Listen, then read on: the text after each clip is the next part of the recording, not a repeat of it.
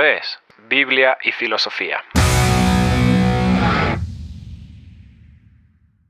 Y el Juanpa les cuento por qué está acá. Porque cuando yo estaba cursando mi licenciatura en diseño hace unos años, fue bien curioso que eh, yo, yo tomé una materia con él de estudios críticos de comunicación y arte. Y, y siendo sincero, lo que esperas es alguien que te va a mandar a leer 400 PDFs, haga un resumen del PDF. Y me acuerdo claramente, Juan Pablo, me imagino que quizá lo sigues diciendo, el día que en una prueba la pregunta era la relación de este álbum de Radiohead con la posmodernidad.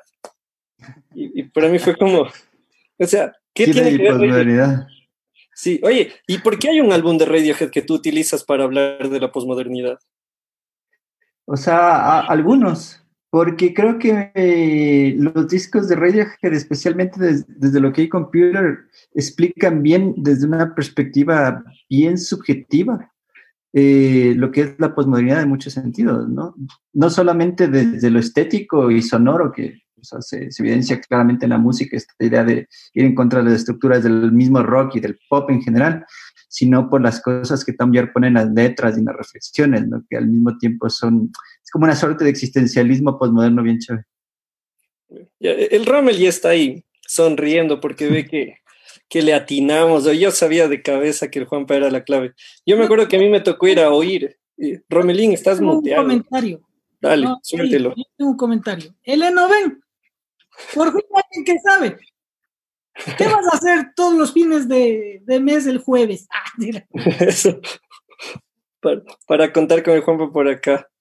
Y de hecho. Cuento que yo en mi boda, tal, tal vez algo que te interese, tal vez, ya que mencionaste Radiohead, yo en mi boda, eh, en vez de, de vals, eh, decidimos bailar con mi esposa No Surprises, una canción de Radiohead. debería haber registro, ¿cómo se dice? Registro audiovisual de eso. Em, dentro de lo que tú mencionas, para, para mí fue súper chévere y es súper chévere que estés aquí porque Juanpa, eh, tú llevas años investigando el tema de la música y sobre la música hay varias miradas. La mirada típica, em, la de adolescencia, por decir así, es bueno o malo. Yo oigo Guns N' Roses, tú oyes Don Omar, tú estás mal, yo estoy bien.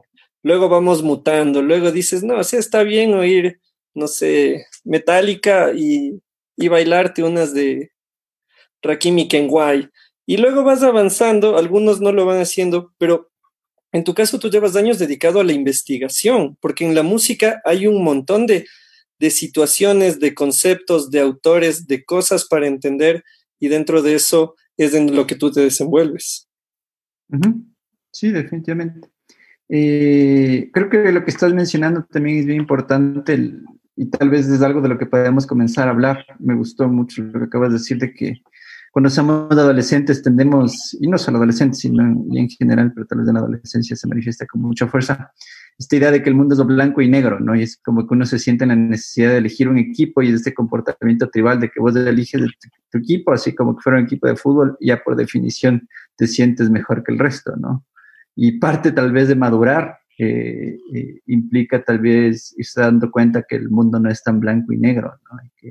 Hay contradicciones, hay paradojas eh, en la sociedad y en nosotros mismos. Y, lo importante es saber entender esa complejidad, ¿no? Y saber entender que, el mundo en vez de ser de dos colores es un crisol de, y, un rizoma de, posibilidades, ¿no? Claro, y dentro de eso es que hoy día queremos un poquito empezar a, eh, profundizar en este tema. Para quienes vieron el título, y, teníamos que explicarle al Rommel, porque el Rommel, no, a, la diferencia del Samu que ama el reggaetón, el Rommel no ama el reggaetón. Entonces el Rommel nos preguntó, ¿qué zafaera? ¿Y lograste descubrir, Rommel, qué era o no? Todavía no, mi brother. Estoy en eso. Pero algún día yo confío en que uno de mis hijos me va a explicar eso. Y yo ya sé quién es la Isabela, porque el Joab ya, ya dijo que el man es es de Wagner, de ahí no se baja. Ya. Oye, Samu, vos tienes un concepto sobre Zafaira.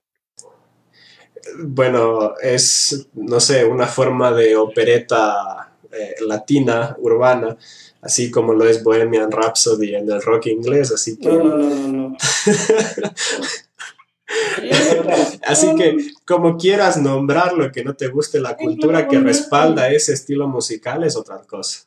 Ten la bondad de, chuparte un Hans antes de hablar de.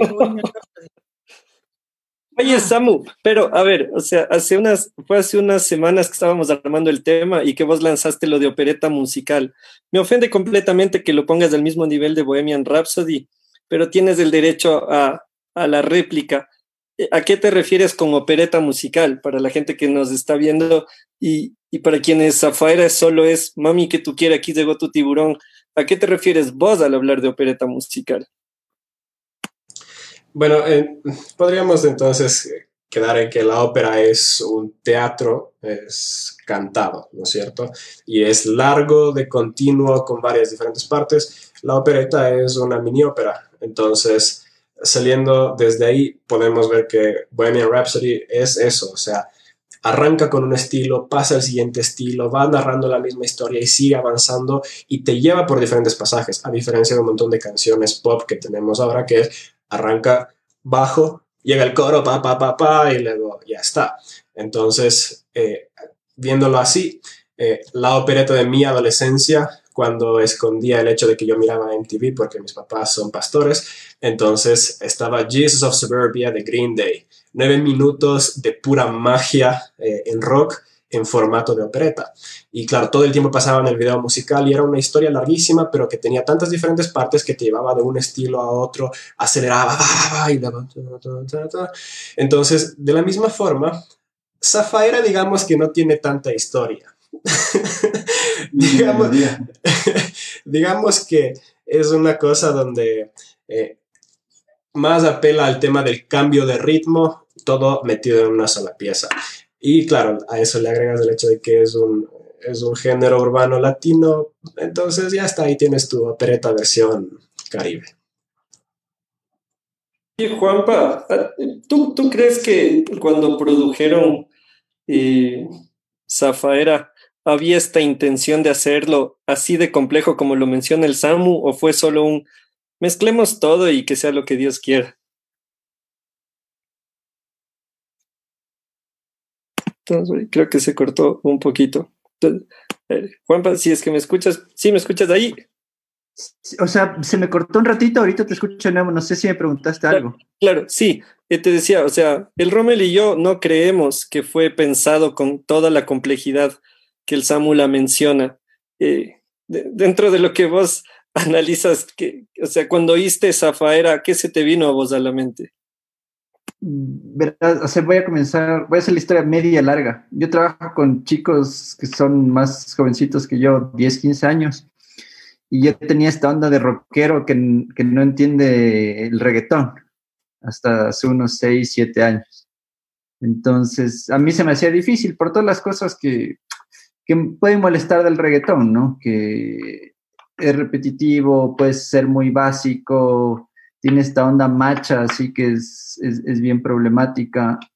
Eh, entonces, no es como que le daba mucho chance, pero ya un poco para no sentirme tan anticuado, le empecé a, intentar cachar más, a, a, dar más onda, a ver más o menos qué significaba y qué representaba culturalmente. Y en verdad, como todo, o sea, eh, todas las críticas que le podemos hacer al reggaetón es, es, o, cualquier cosa, casi siempre es la punta del iceberg, ¿no?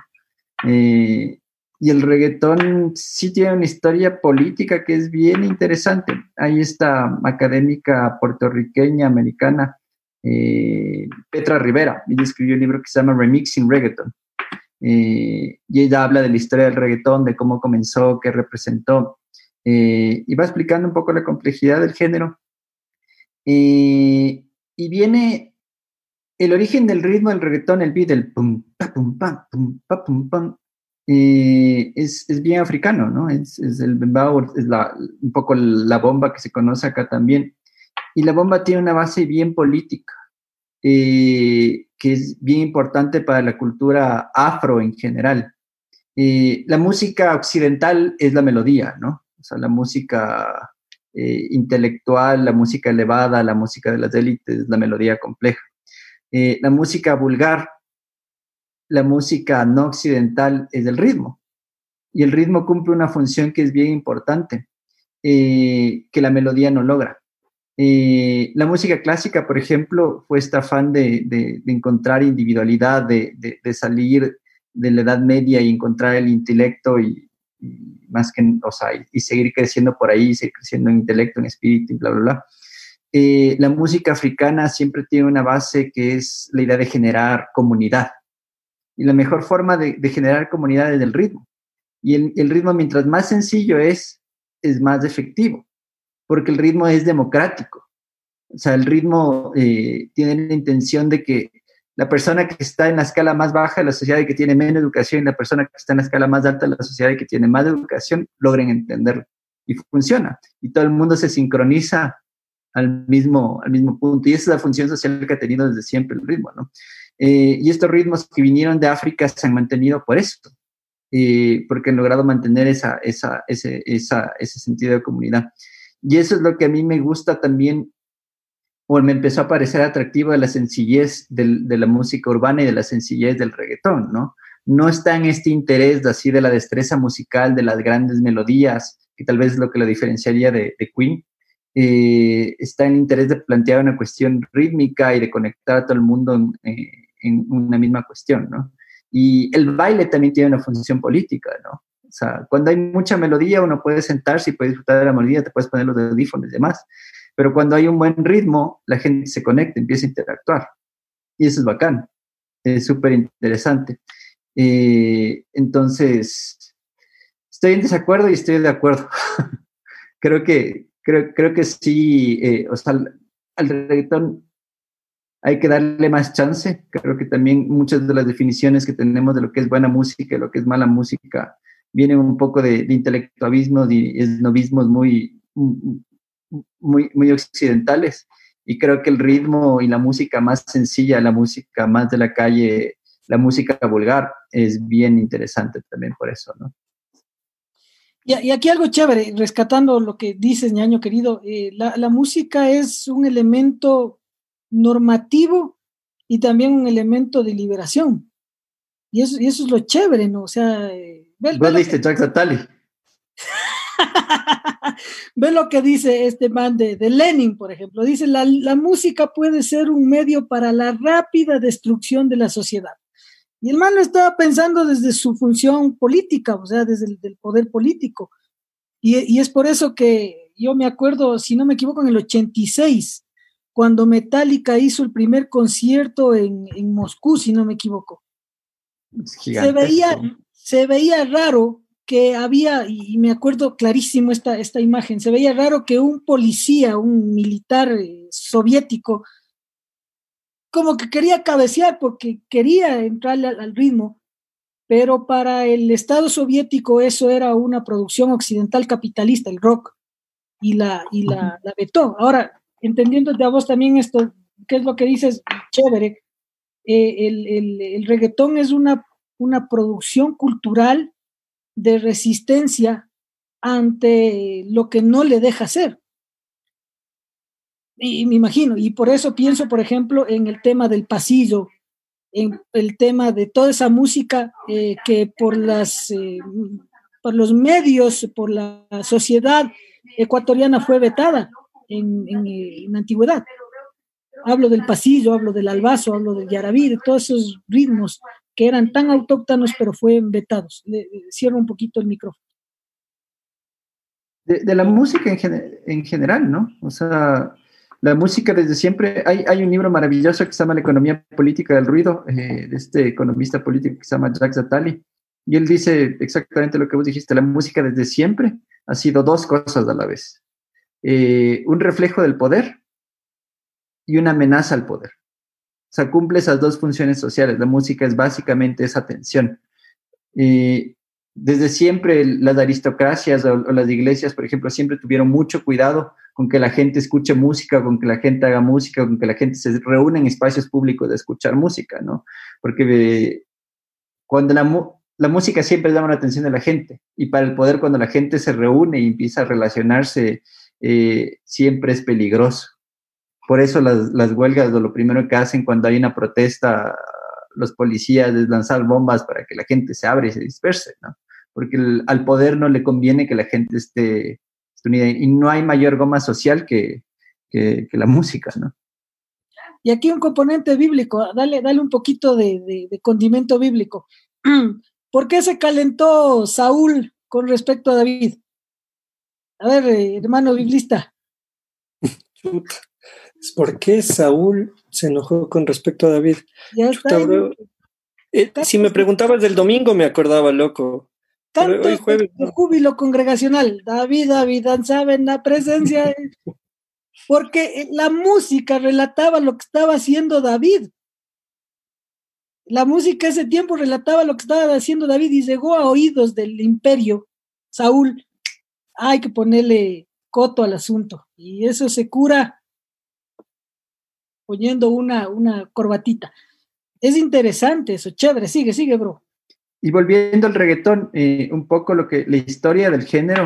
El reggaetón, podemos hablar de que el reggaetón se inició en los 70 pero el reggaetón como lo conocemos desde los 90 y es un eh, ritmo regional, eh, se empieza a dar al mismo tiempo en Panamá, en Puerto Rico, especialmente en Estados Unidos, pero con fuerza, fuerza en Puerto Rico. Eh, y algo que es interesante saber ahí es que el ritmo ya empezaba a tener fuerza eh, local a lo largo de todos los noventas ahí, pero estaba concentrado como que un gueto que es de, no me acuerdo ahorita el nombre del barrio, pero es donde vive la, la, mayor concentración de población afro o, mulata. Entonces era la música que escuchaban, es la música que escuchaban solamente los afros o los mulatos en Puerto Rico. Y cuando el reggaetón explota y se vuelve un fenómeno regional y MTV le empieza a parar bola y ya se vuelve así súper comercial, y, es interesante ahorita que, que, se ha vuelto un fenómeno ya global, eh, las élites puertorriqueñas y los puertorriqueños, los músicos más consagrados de esa época y demás, se tapaban la cara, o sea, les daba vergüenza, porque era la música de estos negros representando a esta sociedad que es principalmente, o sea, que estar en su élite es blanco mestiza, ¿no? Entonces, ah, ahí también está una de las bases, una de las... ¿Ah? Sigue, sigue, no, sigue, no, sigue. Entonces ahí, ahí, se ve un poquito las bases políticas que tiene el, el, el, el reggaetón. Pero como dijo el Jimmy al principio del, del, de, cuando abrió el, programa, también tenemos esta cuestión tribal, ¿no? O sea, ya descubrimos que el reggaetón es chance bacán entonces, si ya sabemos que chance bacán, nos ponemos esa camiseta y ya nunca más le volvemos a ver de forma crítica, ¿no? Entonces, ya, ya no le cuestionamos absolutamente nada.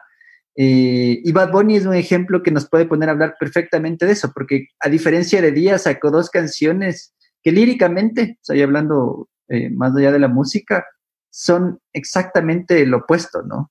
O sea, la de, ¿cómo se llama la, la otra? La de, sale otra vez, Ah, yo, yo perreo sola y esta es la que le da el nombre al programa. La una, cuando canta Bad Bunny, es una cuestión macha, así, de, reafirmarse la sexualidad de una forma ya sospechosamente insegura. Ah, sí. Y la otra es, es, una canción que intenta ser como que súper feminista y de empoderamiento eh, femenino y demás. Entonces, uno mismo no sabe qué onda. Es, confuso. ¿Vos crees que está jugando a una suerte de, de lo que hace el meme de, ser eh, súper, eh, ¿cuál es la palabra? Se me fue la palabra. Eh, no sé si viral, sino irse en contra de, o sea, ser paradójico en sí. sí, sarcástico, o sea, será por ahí que hay que entender la clave del, reggaetón. Porque verás, yo, yo te digo, ya así como un usuario pasivo, como un no consumidor. Así como hay fumadores pasivos, eres consumidor pasivo de reggaetón. Claro, porque yo tengo vecinos que le meten al perreo y al sangoloteo tenaz. E, entonces, ayer ve, ayer hacen un, hacen una, una tema cultural los vecinos, no de aquí, de este condominio, sino de fuera. Y, van a poner música para estar alegres, y ahí ya me acuerdo de Humboldt, ¿no? Para estar alegres, y se mandan unos pasillos, pero de esos ve que si las botellas se abrían solas aquí de, de Coca-Cola y de... Y entonces Humboldt decía, no, yo no les entiendo estos manes andinos, viven abajo de los volcanes, frescasos, y con música tristes se ponen alegres.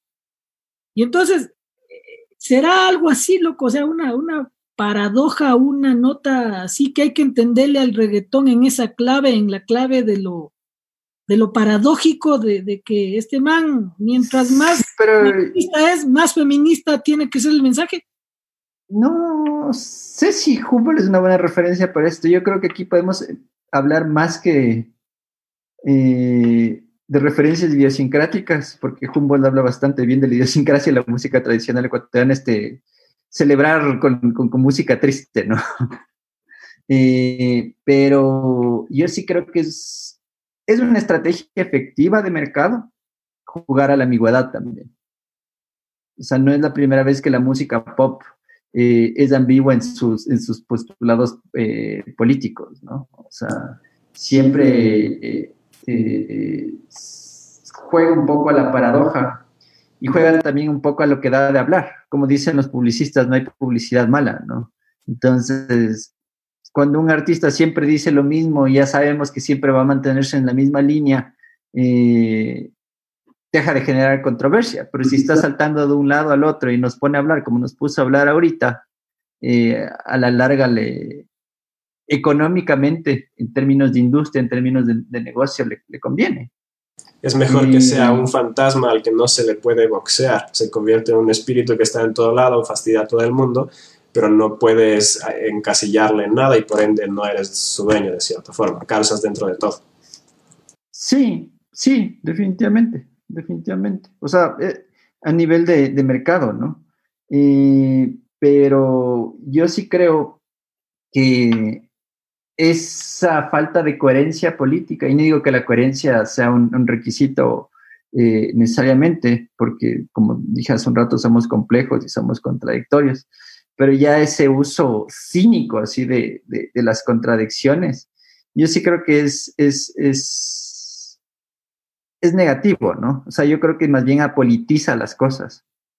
Eh, hace que estas cuestiones que hablan de compromiso político y que son luchas que tienen una raíz y una base eh, importante y demás, a la larga se trivialicen, porque son como vestidos que nos ponemos, como ponen, como cambiarnos de, la camiseta del partido e ir de, o sea, como ser hincha de la liga y el, y el domingo ponerte la camiseta del Barcelona. Es como, eso de Barcelona por si acaso, no pega, no, no funciona. Es, es, es dudoso, sospechoso. Estamos en silencio pensando, porque yo, yo sí, solo algo, Rommel, estoy apuntando por acá un par de claves que van lanzando para luego poder compartirlas con la gente en el Facebook. Algo que tengo que mencionar hoy día es que nunca en un Biblia y filosofía le vi sonreír al Samuel. O sea, siempre le vi con mirada crítica, con mirada seria. Hoy está disfrutando que, que, mis opiniones sobre el reggaetón sean ninguneadas. Aunque adhiero a lo que dice el Juan Pablo y eso es algo que, por eso decía al comienzo, es algo que se va aprendiendo. Hay gente que, que, que se queda en ciertas posturas, pero sí, a veces es necesario tener esa mirada crítica donde todos dicen, pero es que esto es una basura, el poder nosotros preguntarnos, incluso la gente que hoy nos está acompañando, el poder preguntarte, sí, bueno, capaz todo el mundo le considera basura, pero ¿por qué? O sea, ¿qué elementos contiene? ¿A qué responde? Es como, yo siempre pienso en la cultura del graffiti, porque el graffiti muchas veces puede ser por ocio, como puede ser violento, como puede ser un tema territorial geográfico de marcar dónde es mi, mi, lugar, dónde es el tuyo, cuál es mi pata, cuál es la tuya. Y la abuela, la tía o nosotros mismos podemos decir, ah, el, el graffiti es de los maleducados, de los idiotas, de los irrespetuosos. Y creo que esta conversación hoy también nos ayuda a decir, bueno, sí, capaz es todo eso que se dice, capaz no, pero pensemos el por qué. Entonces, eh, creo, creo que por ahí también va el tema del reggaetón. Yo también dije muchas veces que el reggaetón era basura y critiqué a Rakim y Kenway, a Wisin y Yandel, a Don Omar, a, a, la, a la potra, la diva, la caballota, Ivy Queen, la, dura del maduro. Y, pienso también ahorita, haciendo una pausa con, con Bad Bunny, para que no acaben de morir las neuronas que me quedan. Eh, hay algo que también ha salido a raíz del reggaetón y, nunca lo he conversado con el Samu ni el Rommel, pero lo lanzo porque también ahora es que ha surgido el tema del reggaetón feminista. O sea, ya no es un reggaetón en el cual yo te doy, yo te llevo, yo contra la pared contigo. Hablamos ahora ya de una Carol G, de una Becky G. Obviamente, no sé, los historiadores del reggaetón irán hacia atrás con Ivy Queen y dirán, esa es la precursora así como nosotros en el rock, no sé, vemos a Chuck Berry o alguna cosa así. Pero ahora el reggaetón también ya está conformando, aparte del tema de Bad Bunny, tiene una nueva representatividad en la cual la mujer deja de ser el elemento, ¿cómo se diría? El accesorio del hombre y empieza a ser ella la protagonista de la historia en el reggaetón. Sí, o sea, hablamos del... Hay este concepto que salieron los, los la gente de los estudios culturales gringos que le dicen el pop feminism o el feminismo pop. Y tal vez hay unas cosas que, que sirven para, para hablar y entender eso o complejizar eso. El mercado tiene cajones para todo. O sea, hasta lo más progre y más de izquierda también se puede volver de alguna manera un producto consumible el mercado es súper ágil en eso. El mercado en ese sentido es como eh, su política será político porque al final del día eh, una camiseta de Che Guevara también se puede vender, ¿me explico? Eh, y, el, y el feminismo pop un poco sí aprovecha eso, pero creo que también es importante como audiencia ser críticos de eso. en Estados Unidos se generó un debate bien interesante cuando en el 2016 me parece eh, Beyoncé, en, creo que era en el Super Bowl, eh, hizo referencia a, las Panteras Negras, eh, al Black Lives Matter, luego también terminó una presentación con, unas letras en, fuego que, decían feminismo, feminismo y la, gente se puso a hablar de eso y se puso a discutir. Y obviamente las respuestas y los análisis para mí fue, un proceso muy enriquecido porque justamente me ayudó a entender lo compleja que es la cultura. Eh, la gente que justamente se puso a analizar eso decía, por un lado es positivo, porque finalmente hace que algo que tenga, sea tan mal visto por la sociedad como el feminismo, presentado por Beyoncé, eh, más o menos vaya perdiendo ese estigma. Pero por otro lado, te pone en tu cara un feminismo bastante superficial, un feminismo que habla de, mujer empoderada, pero que no habla de nada más, eh, y que más bien puede servir incluso para ocultar que el feminismo es una cuestión, una lucha de es muchísimo más compleja que hay detrás de eso, ¿no? Entonces, de nuevo, esa tensión. Yo creo que cuando vemos eh, que el pop utiliza, como en el caso de Bad Bunny, o el pop como en el caso de Beyoncé, eh, o el pop como en el caso de Jennifer López y de Shakira cerrando el Super Bowl como mujeres latinas, en el halftime del Super Bowl, perdón, como mujeres latinas, siempre está en un punto como en una tensión bien, bien rara, ¿no? Por un lado, mucha gente puede sacar algo positivo de eso, porque pone en tu cara y reivindica eh, a, estas poblaciones que de alguna manera eh, han vivido del, lado opuesto al privilegio eh, pero al otro lado también es como que la sobrecelebración de esos momentos también es, bien poco crítica y es bien superficial, ¿no? No te ayuda a entender que detrás de eso hay, muchísimo más de lo que el espectáculo lo, lo, puede mostrar. Justo también estaba viendo cómo eh, la misma Petra Rivera, la que les dije que escribió este libro del reggaetón, analizaba esto de la presentación de la Shakira y de la Jennifer López.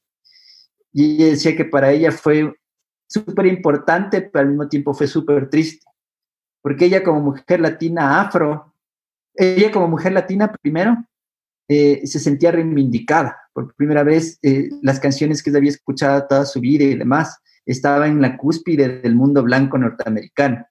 Pero ella como mujer afro eh, latina se sentía triste, porque eran estas mujeres pintadas del pelo de rubio que representan a la latinidad mundial, pero ocultan que parte de la latinidad también son las mujeres afro, que es, una feminidad que está oculta en, cómo se representa lo latino en la cultura popular mundial, ¿no?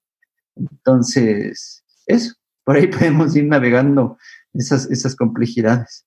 Ve bacán, rescato algo que dice Juan Pablo y bueno, de todo lo que dice estoy aprendiendo mucho y, siento muchas cosas porque me parecen bastante lógicas.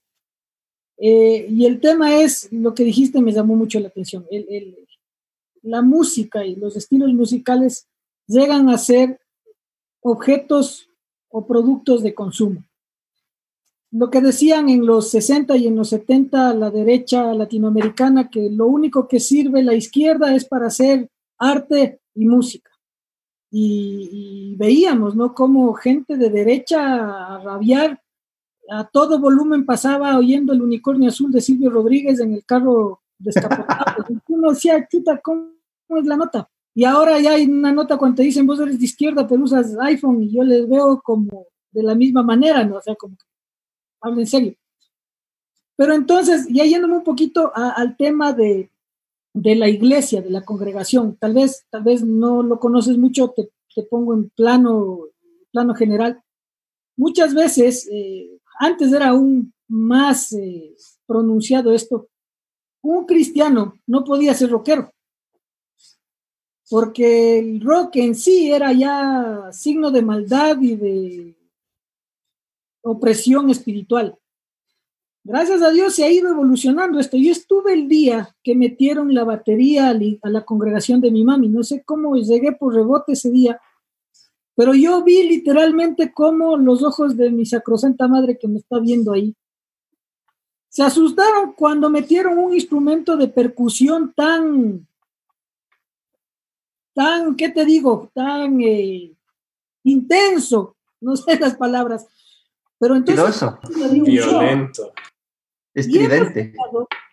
Y hemos, llegado, a creer que el estilo musical cristiano, viste, se normaliza, es eh, lo que nosotros que sabemos eh, términos congregacionales es la alabanza, es decir, eh, un tono más bajo, y la adoración, que es un tono más hasta en cierto sentido judío, no, no sé ni cómo es. Al revés, adoración les llamamos a las lentas y las alabanzas les llamamos a las rápidas. Por eso tengo que ir más a, los, a la iglesia, ¿vieron? No me deje este corno. Pero bueno, ustedes dirán, pero entonces lo que yo un poco critico es que se ha vuelto un tema de consumo. O sea, consumes el mercado cristiano y hay personas que dicen, no, hermanito, es que usted solo tiene que oír música cristiana. Cuando muchas veces, y lo hemos conversado, la música cristiana, comillas, más parece música romántica. Cuando vos, ah, hay, canciones, y te invito a hacer ese, ejercicio, la letra. Vos cámbiale la letra a Jesús por Jimmy y sale siendo ese mensaje.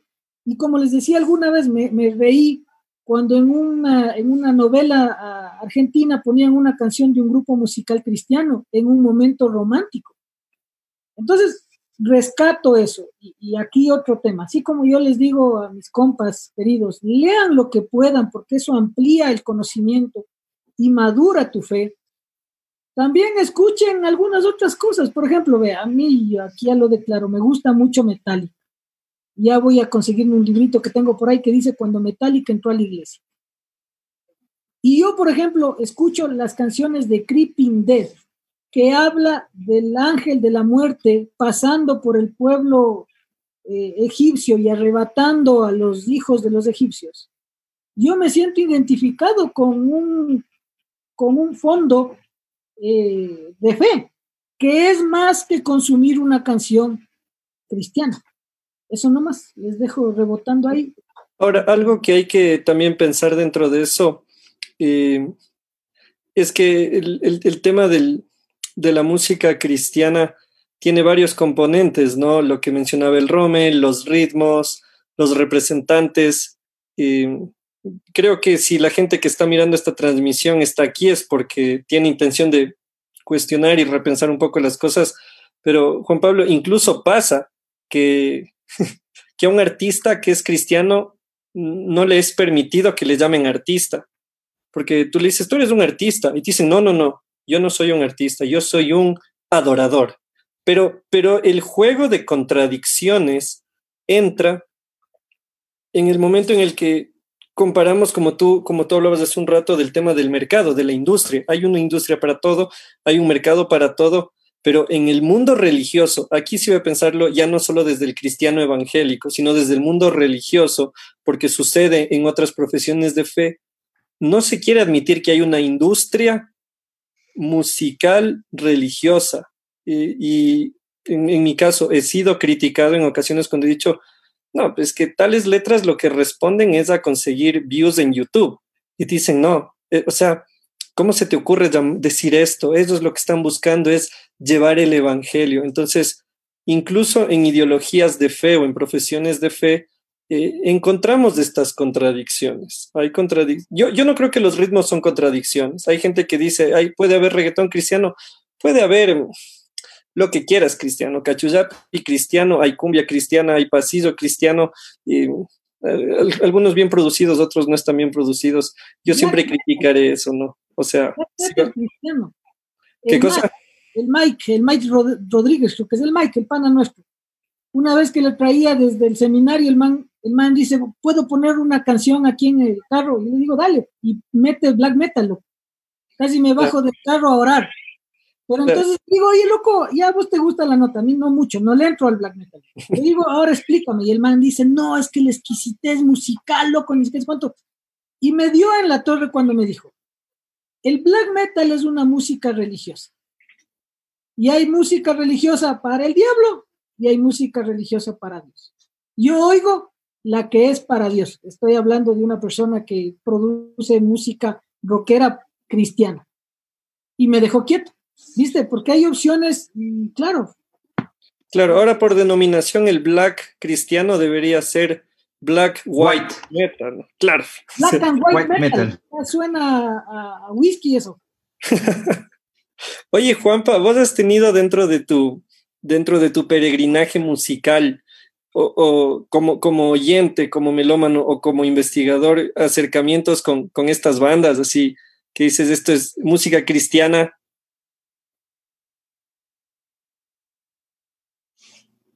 ¿Se congeló Jimmy? Sí, está bien. Sí, me, creo que sí. Ya estoy de vuelta por ahí. Repítale. Sí, solo te preguntaba eh, si es que en, alguno de tus periplos me, melómanos te ha tocado encontrarte con, con, este fenómeno de la música cristiana en alguna de sus expresiones. Cara a cara. no, no cara a cara. Capaz de investigar. No, no te estoy afirmando. Ah. Te estoy afirmando más bien personalmente. Eh, creo que el, la relación entre el rock y el, cristianismo no es tan binaria. El, black metal, para hablar de, religiones y de postcolonialidad, es, es como que súper interesante, pero antes de meterme a hablar en eso, eh, ya que mencionaste industria, eh, la industria de la música cristiana es una de las industrias musicales más grandes, es uno de los mercados más grandes. Eh, es un mercado muy lucrativo, es un mercado súper estable.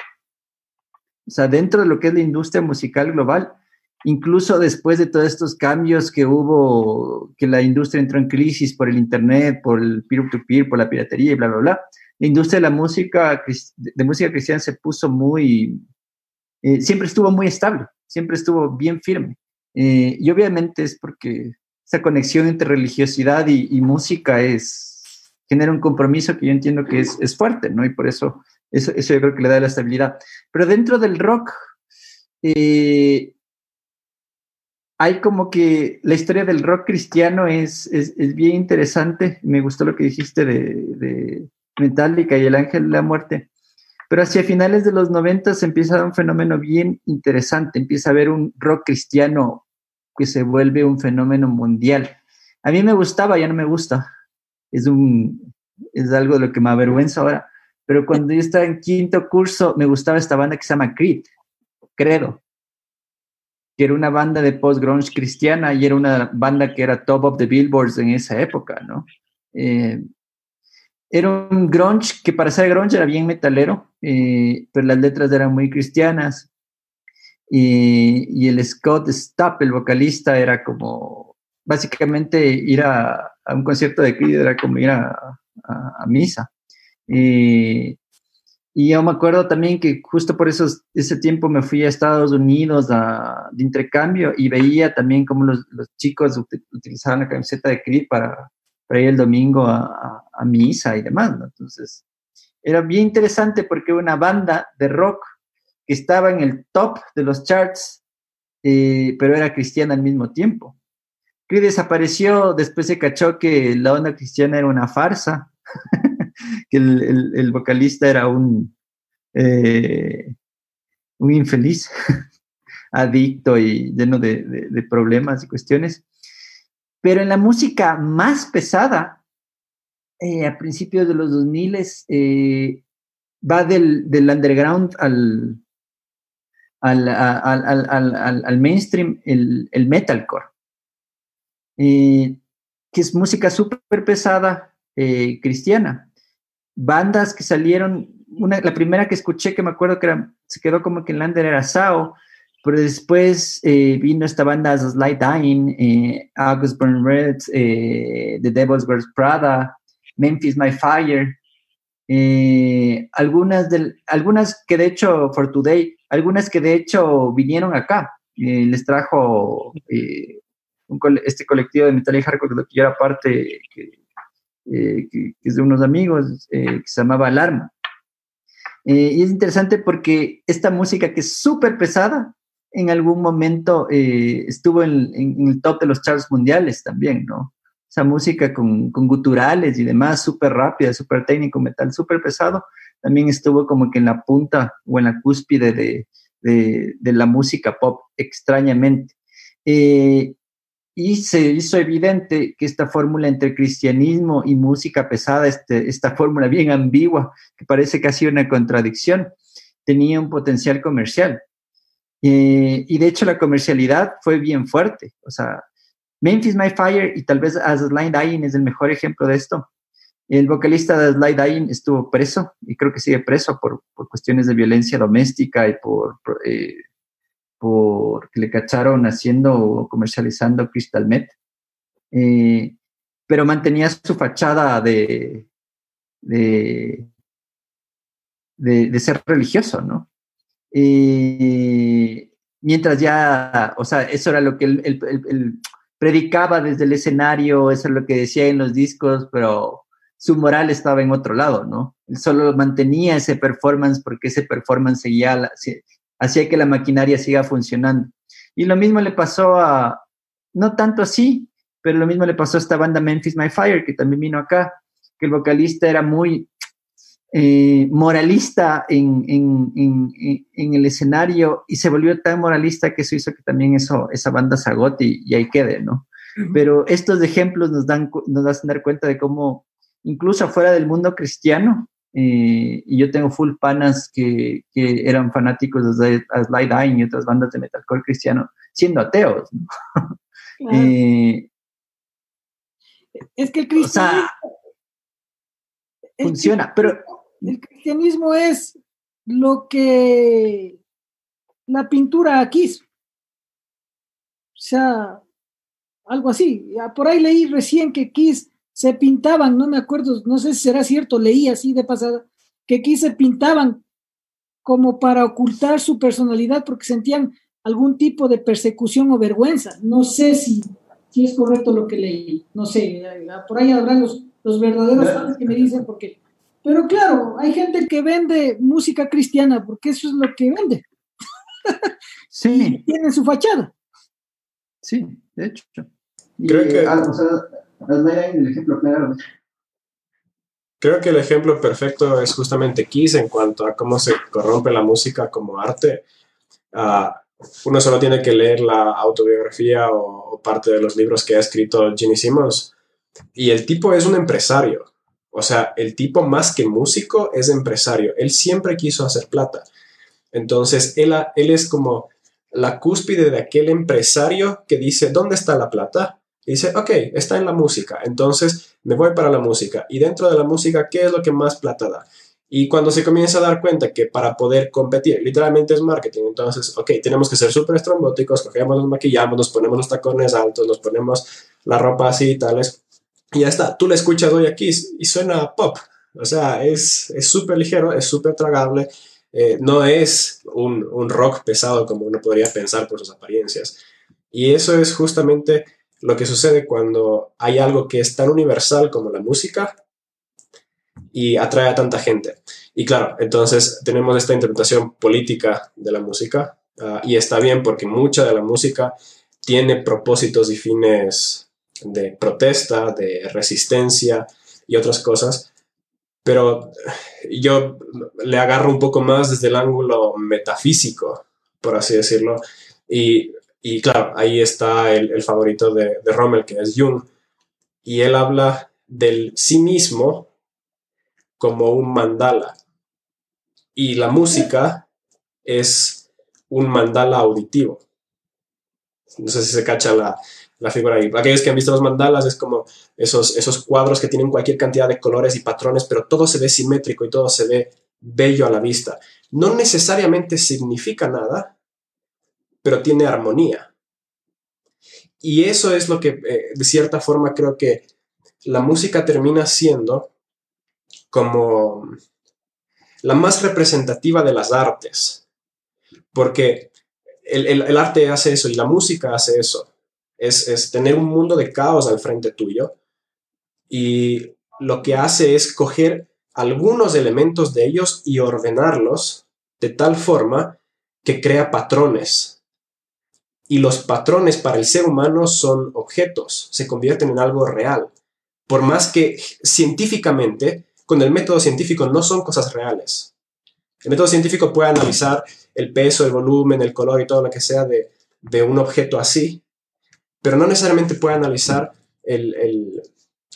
lo que produce un patrón que se pasa a ser un, objeto. Entonces, el ser humano, eh, a través, por ejemplo, de la música o de cualquier otro arte, genera estos mandalas que generan armonía en medio del caos. Y esa es la belleza. El ser humano necesita patrones para funcionar. No podemos en caos absoluto. El caos absoluto es cuando estás yendo a 110 por la Simón Bolívar y justo se sale alguien de ahí, de uno de esos moteles que hay, vos te pegas y te das tres vueltas en campana y estás así, shock absoluto. Todo, todo, todo importa, no sabes absolutamente nada cómo comenzar a ordenar las cosas. Eso es shock, eso es el caos absoluto. Si el ser humano todo el tiempo viera solamente caos delante suyo, si no supiera qué es más importante que lo otro, entonces lo que sucede es eso, no podríamos vivir. Y por eso es que el arte es coger el caos, ordenar los elementos, hacerles patrones que se convierten en objetos, y esos objetos son ah, como faros de armonía. Y cuando hay armonía, el ser humano está en otra onda. Lo mismo sucede con los cuadros, lo mismo sucede con la buena comedia, etcétera, etcétera. Pero la música creo que trasciende mucho más allá que los demás, porque la música es el único que calla tu voz interna. Y ahí está, ahí creo que está la magia de, de esto. Y es lo que decía el Juanpa en cuanto a estos actos tribales que unen a la gente alrededor de un ritmo.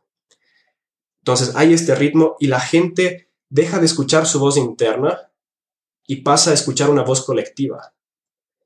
Para cualquiera que ha ido a alguna fiesta o lo que sea, se puede dar cuenta que no se puede disfrutar la fiesta si estás pensando. Si estás pensando, chuta, ¿a qué hora será que llega mi pana o lo que sea? Si estás pensando que le viste a tu chama besándose con otro, si estás pensando de que esto es lo más aburrido, en el momento que estás pensando, no estás en el ambiente colectivo y no disfrutas la fiesta.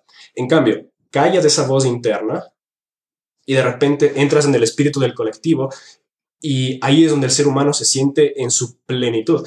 Y por eso es fantástico. Hay un libro que se llama Stealing Fire, ah, Robando el Fuego, en este concepto de la invención del fuego y luego aquellas tribus que lograron robar ese concepto, esa idea revolucionaria. Y hay, hay por ejemplo, ah, este concepto de que cuando metes a la gente más inteligente y más ambiciosa del mundo, en una sola ciudad tienes Silicon Valley. El problema es que cuando tienes, cuando tienes tanta gente como todos ellos, es súper difícil sobresalir. Entonces, los más altos ah, mandos de las empresas de Silicon Valley se van de excursión al Burning Man, ahí en el desierto, una experiencia tribal básica a consumir droga y escuchar música. Tomorrowland es eso, Ultra es eso, una experiencia colectiva. Y esa es la belleza de la música. Estamos en la época más cínica, más posmodernista, más subjetivista y todo lo que sea, y parece ser que la música más que nunca es lo único que el ser humano en sí no desea criticar, es lo único que le da armonía, es como que vuelve a ordenar los absolutos, donde podemos identificar que algo real hay, porque todo lo demás se ha caído.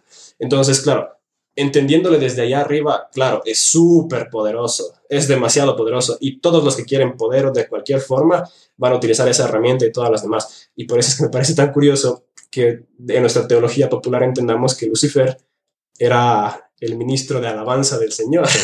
Entonces, y no sé, es, para, mí, para mí tiene sentido así, un, un mandala auditivo y orden en medio del caos.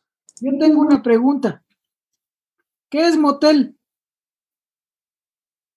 Es hotel con N. Bien, Samu. No, yo no sé qué es motel. Me están preguntando si yo sé y no sé. Voy a buscar en la Wikipedia, dame un chance y, te cuento.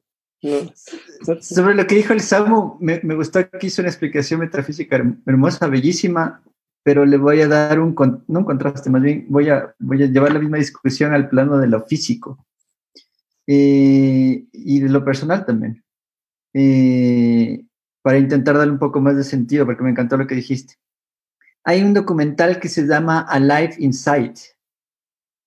Eh, Vivo Adentro. Estaba en Netflix, entra y sale de Netflix, pero de les pueden conseguir algún torrent. y es un documental de un psicoterapeuta gringo que empieza a hacer tratamiento a personas que tienen Alzheimer eh, con música. Desde el eh, a, las casas, a, los ancianatos, eh, y les pone a las personas que tienen Alzheimer música. O sea, habla con los familiares, les pregunta qué escuchaban, qué les gustaba y demás, y cuál era la música que más disfrutaban. Y eso les pone, les da un iPod y eso les pone y empieza a ver que la gente empieza a recordar, empieza a tener momentos de, lucidez. Hay un momento que a mí me conmovió hasta los huesos en, el documental, que es una, señora bien viejita, una señora afro, eh, de más de 90 años, que ya estaba en un estado tan avanzado de Alzheimer que ya estaba acostada en la cama tendida, ya en estado prácticamente vegetativo. Y la doctora a cargo le pone la música que, la señora escuchaba y le ves en la cama que empieza a mover los brazos y empieza a bailar. Postrada, empieza a mover el pie empieza a mover los labios. Hay otro señor afro también eh, que, que, ya está como con una demencia senil evidente. Le pone un rato a escuchar música y después le entrevistan y se pone súper lúcido. Te empieza a responder y se empieza a acordar de las cosas, pero con una lucidez eh, así sorprendente. En el documental aparece también eh, un, artista africano que justo decía que da un TED, un TED bellísimo, que habla de la, conexión entre, entre ritmo, eh, melodía y nuestras, y nuestras células. Y él comienza diciendo que el, el, momento en que se da la concepción es cuando dos células, y las células siempre tienen como un pequeño latido, que están latiendo cada una a su ritmo, se juntan y se sincronizan. Ahí comienza la vida. Entonces él dice que nuestra base y nuestra experiencia en el mundo es en principio rítmica. Eh, es lo que nos, eso es lo que nos, nos, nos hace o nos aterriza en la tierra. Y después el lenguaje eh, es lo que nos, nos relaciona con los demás y eso es la melodía y eso es la armonía. Y hace un ejercicio bien bonito que se pone a saltar eh, generando sonidos, generando tonos. O sea, salta y hace, ah, salta un poquito más para allá y le sube un poquito el tono, ah, así, ¿no? Entonces hace tres saltos. Y luego hace que la audiencia repita y empieza a saltar hacia lugares que antes no saltaba y la audiencia, sin que él les guíe, completa en la escala pentatónica. Entonces es, lindísimo. A todo esto les cuento una experiencia personal. Mi abuelita eh, tiene Alzheimer avanzado, recién pasó por un proceso que ya le dejó, tuvo un infarto cerebral, estaba en el hospital, ya está en estado casi vegetativo con la señora que, que, que, les conté en el documental. Y hace unos dos meses, un poquito antes de, de que pase la situación que estamos pasando ahorita, le fuimos a ver eh, y le llevé la música, ella es pasillera, así, era pasillera, hasta los huesos, y le puse así el, celular súper cerca de la oreja. Eh, después del, del, después del infarto cerebral que ella tuvo, no, o sea, fue no, no volvió a hablar, eh, ni a reconocer rostros, ni nada, ¿no? y le puse así unas pasillas de los Benítez Valencia. Y le estábamos con mi mamá dando así unos masajitos y demás. Y de repente fue como que en el cuarto se hizo un clic así. Y le regreso a ver a mi abuela y me queda viendo como sorprendida. Como cuando alguien se despierta al lado tuyo y, dice que, ¿qué haces aquí? Como que no se acuerda, dice, ¿qué hago aquí? Y me empieza, no había hablado, y me empieza a decir, papito, papito, bonito, bonito, empieza a coger la cara, sí, y le ve a mi mamá y la abraza. Y esa tarde yo le puse la música y luego vinieron, llamamos a mis tíos, vinieron mis primos, todo el mundo les vino a ver, reconocí a algunas personas, les abrazó, habló, pero lo que le conectó fue la música. Eh, y lo que dice en este documental es que la música está súper como que dentro de nuestra conciencia, en casi en nuestro cerebro reptil. Por eso vuelvo al primer ejemplo, lo que les dije de, lo, de las células.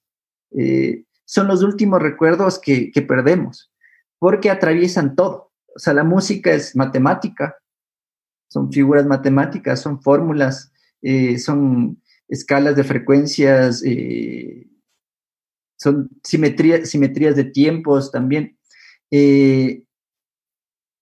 la música es racionalidad, la música palabras, es lenguaje escrito, la música que ahora tenemos, la música popular que se canta, que tiene letras, eh, pero la música también es emotivo. O sea, la música nos, nos, entra, pasa por el cerebro, pero también está como que muy conectada con nuestras sensaciones.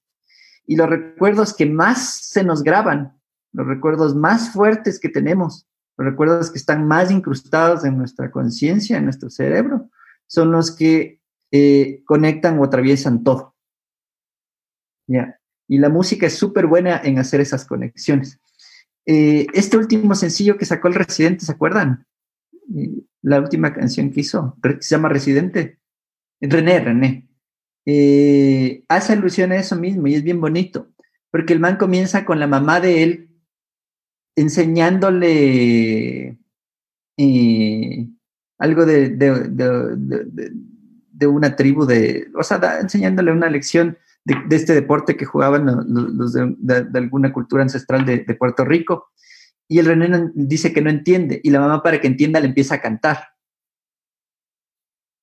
Entonces, lo que te está diciendo es que la música para él se volvió importante en ese momento por, él por eso. Porque a él si le explicaban así nomás, no entendía. Pero como la mamá le explicó con música le explicó cantando, el man ya conectó absolutamente todo. O sea, ya, ya, ya, logró entender. Eh, y eso es bien interesante. Yo creo que una, algo que sí es bien importante pensar ahorita que estamos hablando de comercio y para conectar todo esto que dije eh, con lo que estábamos hablando antes, todo este siglo ha sido un siglo en donde la música ha, ha sido llevado a un lugar de... se trivializado. O sea, pensamos en la música y pensamos en la música de entretenimiento, pensamos en la música como diversión. Pero la música en la historia y, la música más allá del comercio cumple funciones muchísimo más profundas, o sea, es fundamental dentro de nuestra experiencia eh, humana. Y creo que empezar a desenquistar la música de lo comercial y empezar a pensar de nuevo en los valores políticos que tiene la música, que tienen las artes en general para nosotros, es súper, súper importante. Eh, ahorita se ve, por ejemplo, en la crisis que estamos pasando, uno de los sectores más vulnerables son los sectores artísticos, porque la música o las artes no valen nada, o sea, se consideran como que cosas extras. O sea, todo lo que son las humanidades y demás son cosas inservibles, ¿no? O sea, que, que solo son como un detalle, solo son, vienen para ornamentar eh, la vida acá. Pero la verdad es que la música es muchísimo más poderosa y muchísimo más importante para todos, y eso escapa a lo político, ¿no? O sea, tiene que ver ya con un nivel de, de, de, más holístico de lo que es nuestra, nuestra humanidad y nuestra conciencia en sí mismo. Juanpa, querido, ¿y cómo lograr que la música recobre ese papel político, como vos dices, sin venderse? Porque ese es... Yo, so, yo sobre eso tengo algunas ideas. Eh, o sea, son épocas de cambio. Eh, yo creo que la sociedad, siendo ben, benjamiano, avanza y retrocede, avanza y retrocede, avanza y retrocede, como el ángel de la muerte, ¿no? Que avanza viendo hacia, atrás. Eh, yo creo que el sistema nos vendió esta idea de que tenemos que tener al artista así súper elevado y endiosarle eh, y, tenerle básicamente como una guía. Pero yo creo que ahorita viene un momento en donde eh, las audiencias vamos a jugar un nivel más importante. O sea, es un, un, un momento en donde yo creo que la gente, como grupo, como colectivo, tiene que reclamar las artes para, para no para el comercio, sino para, para, para la sociedad eh, en general. Eh, lo, que, lo que estábamos hablando hace un rato, la música por eso es bien poderosa, ¿no? O sea, porque junta, porque puede ser una goma social súper poderosa, eh, que, que, incluso muy adoctrinante en muchos sentidos. Eh, y eso no necesariamente es un problema. Yo creo que e, esa es como una cualidad. Yo creo que el problema es quién es el maestro de ceremonias. sea, si el mercado y los superficiales lo que llevan, el, el, el, lo que llevan es del en sí, es, es, problemático. Pero si la sociedad como colectivo es la que lleva la, ceremonia, yo creo que tiene potenciales eh, muy, muy políticos. Y obviamente va a ser una tensión, ¿no? Y es una tensión que hemos estado viviendo. Eh, algo latinoamericano que es súper fuerte es que cuando se instauró la, la dictadura en Chile, eh, una de las primeras personas a quien mataron, ¿a quién fue? A Víctor Jara. Víctor Jara. ¿Y qué estaba cantando Víctor Jara? ¿Qué es lo que estaba diciendo Víctor Jara? Y Víctor Jara era una persona, eh, era un personaje potencialmente revolucionario no solamente para la región, sino para el mundo. Eh, las, eh, siendo un poco conspiracionista, o sea, que, que, que, haya habido un ataque y una persecución tan dirigida a Víctor Jara en ese momento de la historia, eh, te dice mucho no solo de, de, de, lo que significó la dictadura para Chile, sino para el mundo. Eh, estos artistas folk, eh, que en esa época por la guerra de, de, Vietnam y por la lucha de los derechos civiles en Estados Unidos también estaban emergen, emergiendo, estaba empezando a hablar de Víctor Jara. Claro. Y, y, lo y ves cuando, de Víctor. Sigue, sigue, Juan Pablito, dale. Con, con, con, con esto ya acabo. Eh, y obviamente quien estuvo atrás de la dictadura en Chile ya no es secreto, fue, fue la misma CIA, ¿no? Entonces eso te muestra que esta idea de la música, desde el colectivo, la música como algo de la sociedad, la música como algo de la gente, la música como algo grassroots, eh, como les gusta decir a los gringos, tiene un potencial de cambio eh, revolucionario definitivamente, ¿no? Y puede ser reggaetón, puede ser rock, puede ser lo que sea, pero eh, lo que sea que funcione en ese momento, mientras haga que la gente se junte eh, eh, y genere empatía, es muy peligroso para, para cualquier estructura, para cualquier orden. Y, y, y sabes la, lo que rescato un poquito de lo que dice sobre Víctor Jara, que él habló de revolución con un lenguaje supremamente estético, no, no sé si es la palabra, pero habló de revolución sin hablar de revolución. Y eso es bellísimo, o sea, cantaba a la urbanidad, cantaba a la cotidianidad, pero en lo profundo del ser se entendía que era un mensaje de liberación. Y eso, eso yo diría que es una de las de los factores que nos hacen reconocer cuál es el sentido de la música. No sé, un profesor, me acuerdo, me, hablaba de, lo diegético y lo no diegético. No sé si te ubicas mm. vos. Sí, sí, sí, sí, Corrígeme si estoy mal. Entonces, lo diegético era lo que era, era eh, se podía ver, se podía apreciar, era lo, lógico, ¿no es cierto? Y lo, lo, lo, no diegético, corrígeme si estoy mal, era la antípoda de lo que estaba representando. Víctor Jara cantaba de la, de la liberación, de la resistencia, sin hablar de ella. Y, se me viene a la mente el, el, el, Huyayay, zapateando, zapateando, Huyayay. No puedo creer que esa, esa canción ha sido, o, o la puedes tomar tan como de resistencia, cuando habla de que bajando por el valle a tomar la plaza. Yo cuando oigo eso digo un llamado a, levantamiento, pues, bro. Y es lo que Víctor Jara, del, hágale, de lo poco que podría decir, porque no soy un estudioso de Víctor Jara, decía, ¿cierto? Es, es lo, lo diegético y lo no diegético. Ahora, yo te digo una cosa, hemos normalizado tanto los contenidos de, te voy a hablar de nuestra fe, que nosotros eh, ya tenemos claro lo que va a decir eh, una música de alabanza o adoración, que ya ni siquiera es exaltación a Dios como lo eran los himnos, sino una nota para mí. Y entonces le tienes claro a, lo que va a decir.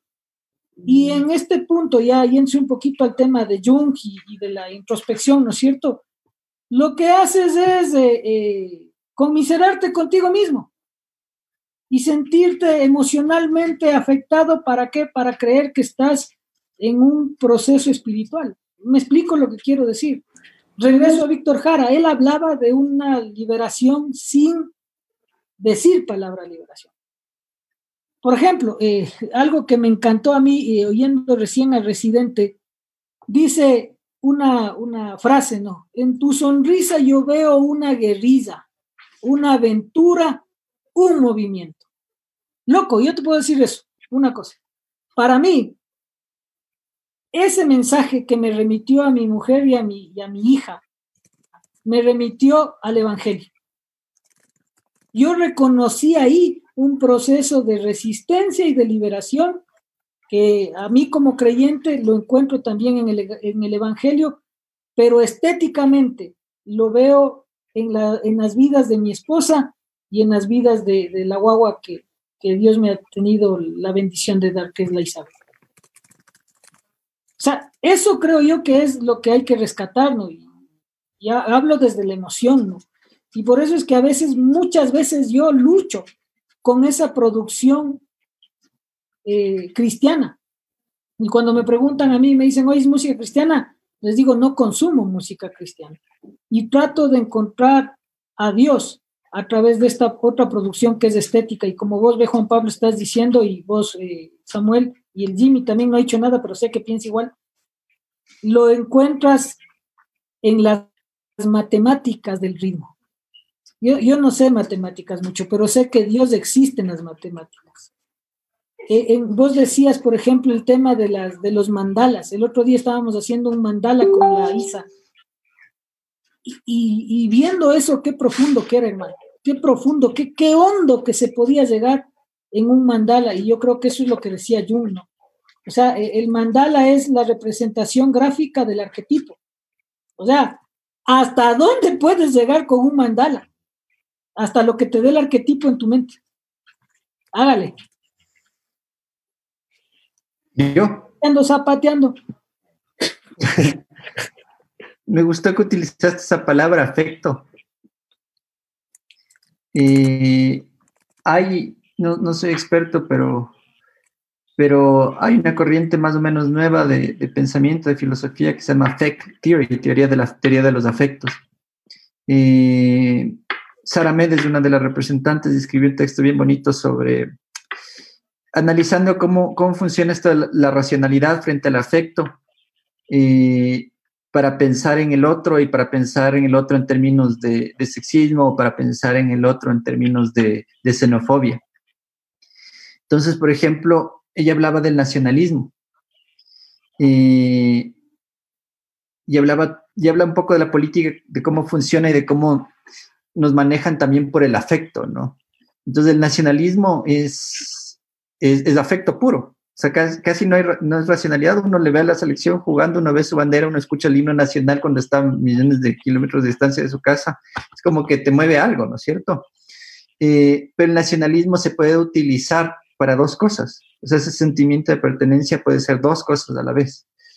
Eh, es lo que te hace sentir empatía por quienes están al lado tuyo.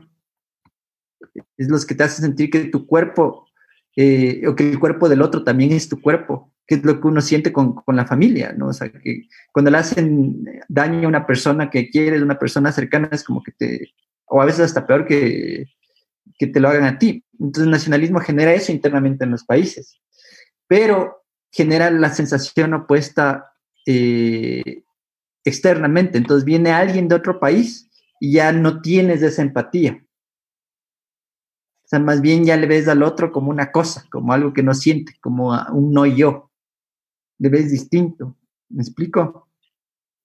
Eh, entonces, si ya nos vamos de la racionalidad, si ya nos vamos de las palabras, si ya nos vamos de, las cuestiones que son obvias y que son lógicas, eh, esta idea del afecto es súper importante por eso, ¿no? Porque en verdad el afecto es básicamente esta cuestión que nos ayuda a, aceptar al otro o entender que el otro es uno mismo.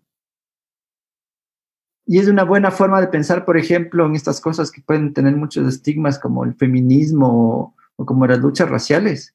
O sea, irse en contra del racismo, irse en contra del sexismo, es aceptar que el cuerpo del otro y que el dolor del cuerpo del otro también es tu dolor.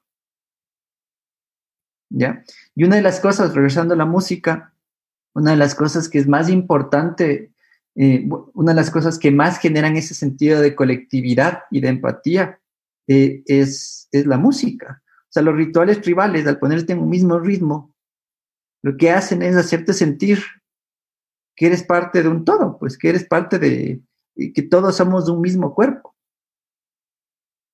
Y eso es bien interesante. Eh, y esa también es la ambigüedad de lo popular. O sea, lo popular es lo pop, como comercio, y lo popular es la fuerza popular, la lucha de la que puede bajarse el poder, ¿no? Es, de esas dos cosas. Eh, entonces ahí estamos, en esa tensión. Y, ahí, sí es que puedo arrancarle, es, justo eso de ah, lo pop y lo musical regresando otra vez a Bad Bunny. Probablemente la razón por la que no nos gusta el reggaetón así en términos populares es no tanto por el ritmo ni la música per se y ni siquiera tanto la letra, y ya voy a hablar de eso, sino porque no nos gusta la cultura que representa. No nos sentimos identificados con la cultura que está detrás de. Entonces, generalmente cuando rechazamos el reggaetón, lo rechazamos en una base de, tripa porque identificamos un montón de otras cosas que también vienen detrás de eso. Y ese es el tema. Yo soy un pesimista social en cuanto a no vamos a mejorar, la música no va a ser utilizada como para corregir nada, porque la música, así como los políticos, son solamente un reflejo de la base. Y la base tiene un espíritu, tiene un tipo de, de pensamiento y una cosmovisión que le gusta, y por más que haya algo súper refinado, fantástico, de libre acceso aquí, si es que el espíritu de la base es el hedonismo, entonces la música hedonista va a ser lo que se viralice. De la misma forma como eh, Trump, Bolsonaro y todos estos que apelan a los afectos patriotas o a este odio contra el otro, entonces levanta ese espíritu popular quizás reprimido cuando comienzan a haber estos choques culturales políticos y así. Y por eso es que de cierta forma, si es que va a haber un cambio cultural, tiene que ser a nivel de educación y espíritu general de la cosmovisión y luego se verá eso reflejado en la esta. Y, claro, el, director de alabanza de nuestra iglesia hablaba de que Mozart en su tiempo era música pop. Así como siempre los que quedan en la cima son los más populares, eso significa. Y creo yo, como para responder a la gente que está poniendo algunos comentarios ahí en, en, Facebook, diciendo de que, bueno, ¿por qué no hablamos de la letra de Bad Bunny? Aquí nadie está defendiendo a Bad Bunny, ni su letra, ni su doctrina, ni nada que ver, porque al fin y al cabo, como estamos hablando de música, hay que entender que la letra es un componente, pero no es música. Es, es solamente, la parte de la letra es la poesía que acompaña a la música. Y uno puede darse cuenta de eso, y nosotros como cristianos, eh, cuando Johann Sebastian Bach firmaba sus, sus partituras, él ponía ahí S, D, G, Soli Deo Gloria, solo a Dios la gloria. ¿Había letra? No. Música clásica, como diría el Rommel, la música por antonomasia, la más como así, no sé, es la música clásica, eso es lo que entendemos y, no, necesitamos letra para eso. Entonces el tema de la letra termina obedeciendo luego a otras cosas y yo diría que um, Bad Bunny solamente es un reflejo de lo que sucedía hace 10 años con los chicos emo que escuchaban Panda y tenían letras como la de uh, sé que soy poco superficial y que me manejo en la promiscuidad y luego si quieres a nadie le diré y con elegancia yo te lo daré eso es punk rock latino. Entonces, y, ahí está. Yo, yo sé que vos eras emo. y luego también, no sé, Arjona, o sea, eh, eh, son, si te pones a ver las letras, son letras que hablan de sexo. Entonces coges un bloque grande, como, como, como la música, que es un universal, es un arquetipo universal, y le pones sexo en la letra, que es un arquetipo universal, y tienes dos cosas poderosísimas que dominan al humano. Y ahí tienes. Entonces, quizás la razón por la que criticamos el reggaetón y tales es un tema de cultura y está bien, uno puede tomarse el derecho de criticar culturas, pero eso ya es una postura ah, que uno tiene que tomar a un nivel teológico, por ejemplo. Ah, si es que hay esos absolutos en base a los cuales uno podría juzgar. Si es que son relativos, entonces, tu, tu hecho de detestar el reggaetón no está basado en nada objetivo, sino solamente es tus gustos personales, que como dijo el Juan al comienzo, que estoy totalmente de acuerdo, es, es novismo cultural y nada más. Ahora, hay algo que quisiera eh, también sumar en esto, porque Juanpa, mientras estábamos conversando aquí y dialogando y escuchando, claro, en, en Facebook se armó el pito, ¿no? O sea, de que como que quién está aprobando a Bad Bunny y desaprobando. Y más bien, justo esa es la idea de trascender con lo que ha hablado Juan Pablo, con lo que ha hablado Samuel, con lo que ha hablado Rommel, con lo que hemos compartido aquí los cuatro. Necesitamos dar un paso más allá, porque incluso en la música, eh, como creyentes estamos acostumbrados a venir, incluso en una transmisión como esta, Ah, ¿Qué me va a decir Rommel que sí puedo ir y que no puedo ir? ¿Qué me va a decir Juan Pablo desde su área que sí puedo ir y que no puedo ir? Eh, eh, ¿En qué momento me van a aprobar el, músico que, yo escucho? ¿A qué rato me van a aprobar el disco que a mí me gusta? Y, la idea no va por ahí. La, la, idea va justo desde el analizar, desde el pensar. Em, algo, algo que me quedó zumbando heavy en la cabeza, eh, Juanpa, y gracias por compartir una experiencia tan personal como esta con tu abuelita, es que eh, tú, el Samuel, hablaron del poder de la música, este nivel en el que la música se conecta, como decías, en lo más íntimo, así acá atrás, o sea, nos llega a lo más profundo, y, algo que a mí me, empieza a alarmar o me empezaría a preocupar es... Eh, cómo estamos jugando con eso en la iglesia. Eh, y digo jugando porque a veces es un juego, es un tema de que, mm, a ver, hoy día de qué ánimo estoy, quiero que la gente llore, listo, do menor, o sea, ponme un si bemol menor heavy, o sea, lo que queremos es provocar estas emociones. Y, y entramos en campos muy peligrosos al utilizar irresponsablemente la música. Eh, hay una pregunta aquí que quisiera mencionar eh, para, el Samuel, sobre todo, porque es el que menos le gusta la música de la iglesia, al igual que al Romero. Pero alguien nos, nos preguntó acá y decían, ¿qué rol miran en este momento de la música en una situación como la cuarentena? Porque yo, yo lo he criticado mucho y lo he cuestionado mucho en que a muchos se les cayó ahorita, no sé, se les cayeron los likes porque ya no tienen fotos para publicar el domingo con su instrumento al frente y, y muchas autoestimas entraron en juego.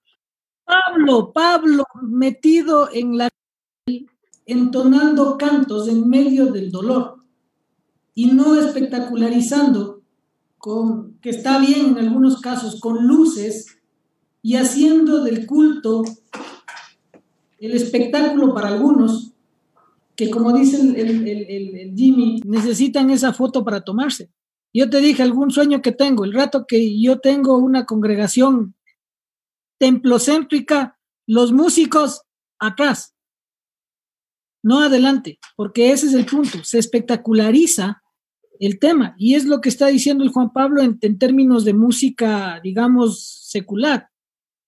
Se, se, comercializa, se vende. Lo que vos decías de Jane Simmons. Y esa es una pregunta que hicieron de alguna eh, conversación que tuvimos juntos sobre qué es espectacularizar la alabanza. Y yo creo que va por ahí. Perdóname, pero me emocioné.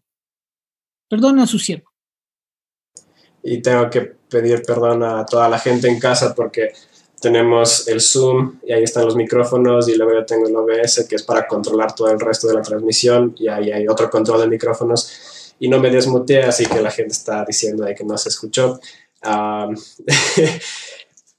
Súper cortito. Creo que eh, las iglesias cristianas tienen que volver a preguntarse, así como siempre deberían preguntarse, ¿para qué sirve la música? Y la pregunta que hacía era, ¿cuándo pasó la iglesia primitiva, que era una comunidad de gente que se reunía en casas para comer, leer las escrituras, orar y ayudar a la sociedad, cómo pasó eso a ser un lugar de teatro musical donde apagamos las luces y ponemos luces calibradas como para sentirnos bien tripeados? Y por nombre, hay congregaciones eh, que utilizan el espíritu del tiempo, las formas del tiempo, para generar cosas. No estoy diciendo que esté bien o mal, pero ¿a qué rato pasamos de esa iglesia primitiva a un concierto cada domingo? Entonces, Elevation Worship, ese tipo de cosas, utilizan esto. Y, claro, yo sí soy de la vieja escuela, digo, ok, me parece tan empujado en ese sentido que no creo que haya pureza ahí. No, ya se me hace muy difícil ver eh, la semilla teológica en medio de eso. Entonces, regresemos a la base que es la OCC. Oración comunal cantada, también conocido como los himnos. Y yo soy parte de la CESE, que es la Comunidad de Estudiantes Cristianos del Ecuador, y la CESE tiene eh, un, como, como un librero de canciones que son de origen latino, de gente que pertenecía al movimiento ah, y escriben para los chicos de la universidad unas letras que son eso, es teología pura cantada. Ah, Santiago Benavides, Joel Sierra, esta gente escribe cosas que cuando hay una canción, es el canto de los líderes, la he escuchado como 40 veces en las reuniones de la CESE y siempre me hace llorar. No hay una sola vez que no me haga llorar. Y son canciones súper sencillas que lo tocamos con guitarrita y ya está.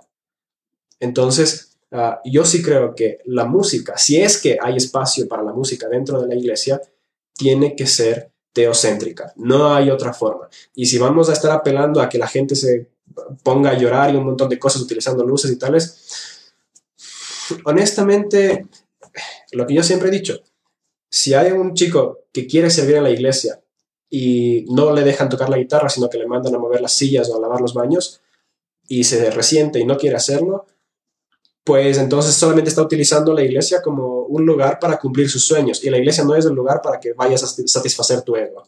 O sea, simple y llano, punto, ahí está.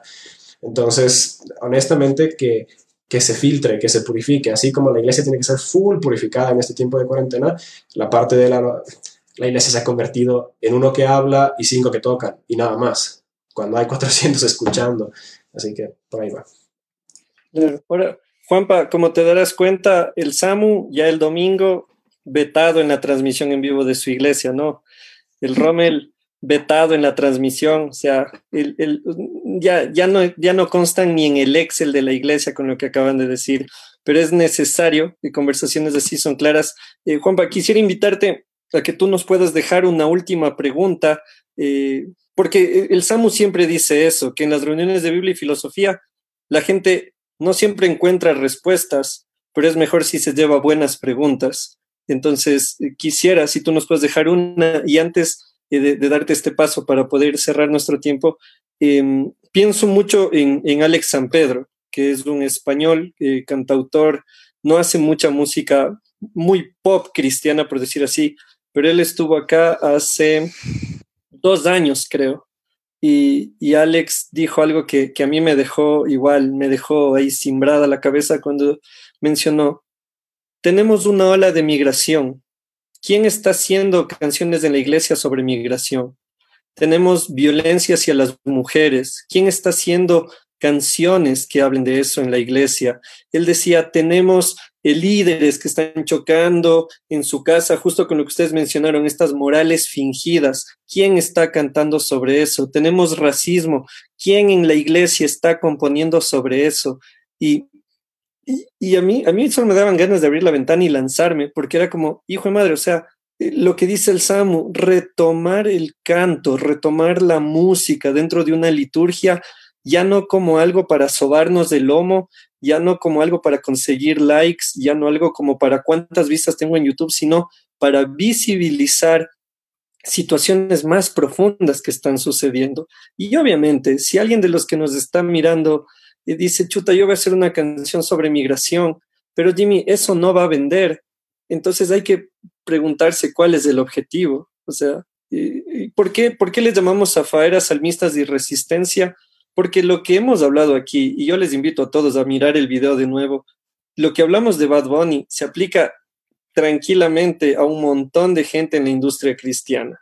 Eh, se aplica a un montón de nosotros, porque no quiero hablar de ellos y nosotros, porque yo también he entrado en este juego de los likes, he entrado en este juego de qué tema vende, y cada tanto hay que rechipearse y decir cuál es la motivación, qué es lo que estoy buscando.